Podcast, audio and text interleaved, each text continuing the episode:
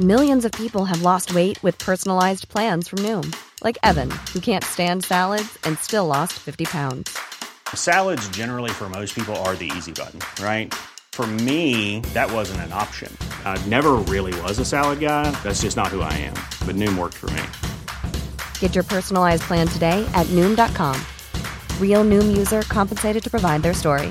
In four weeks, the typical Noom user can expect to lose one to two pounds per week. Individual results may vary.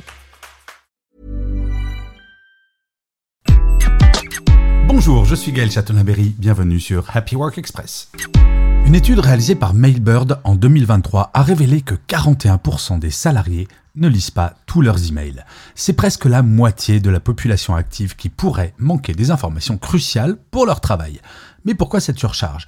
Une autre étude, menée par McKinsey en 2021, nous donne un indice. Les salariés passent en moyenne 28% de leur temps de travail à traiter leurs emails. Oui, la quantité d'emails que nous recevons est trop importante. Alors ces chiffres soulèvent une question. Quel est l'impact de ne pas lire tous ces emails?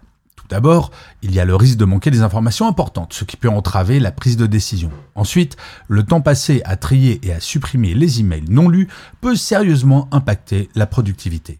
Et n'oublions pas le stress et l'anxiété générés par une boîte de réception débordante. Alors, comment pouvons-nous limiter ces impacts négatifs? Voilà quelques stratégies. Vous pouvez mettre en place un système de filtrage pour distinguer les emails importants des non urgents. Cela peut vous aider à prioriser ce qui nécessite votre attention immédiate.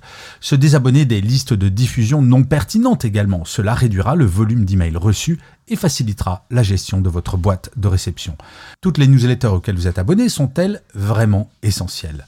Vous pouvez utiliser des règles automatiques pour supprimer ou archiver les emails de certains expéditeurs. Cela peut vous faire gagner un temps précieux au quotidien. Ensuite, vous pouvez définir des moments précis dans la journée pour consulter vos emails. Cela vous aidera à rester concentré sur vos tâches sans être constamment interrompu par de nouveaux messages. En adoptant ces bonnes pratiques, vous pouvez significativement réduire le nombre d'emails non lus et améliorer votre efficacité au travail. Cela ne se fera pas du jour au lendemain, mais en prenant de petites mesures chaque jour, vous verrez une grande différence dans votre gestion du temps et votre bien-être au travail. Bien entendu, vous-même, vous pouvez avoir un impact sur le nombre d'emails que les autres reçoivent. Arrêtez de mettre 10 personnes en copie. Ne faites pas d'emails de plus de 10 lignes. Posez-vous la question de savoir s'il est plus efficace d'aller voir votre voisin de bureau plutôt que de lui envoyer un email. Oui, vous pouvez agir. Et enfin, il est essentiel de souligner l'importance de la communication dans l'efficacité de la gestion des emails. Discuter ouvertement avec vos collègues et supérieurs sur la manière dont vous gérez vos emails peut aider à créer un environnement de travail plus compréhensif et soutenant. Par exemple, établir des attentes claires sur les délais de réponse ou encourager l'utilisation de canaux de communication alternatifs pour les demandes urgentes peut grandement améliorer la manière dont les emails sont perçus et gérés en cultivant une culture d'entreprise qui valorise le temps, ou tout du moins une culture d'équipe. La clarté et le bien-être de ses salariés, les entreprises peuvent non seulement améliorer la productivité, mais aussi contribuer au bien-être général des équipes.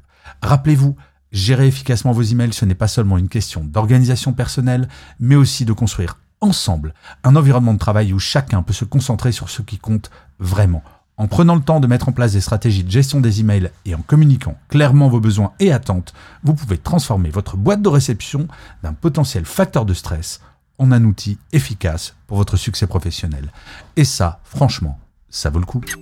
Merci d'avoir écouté cet épisode. N'hésitez surtout pas à vous abonner. Vous serez tenu au courant du chiffre du jour de demain.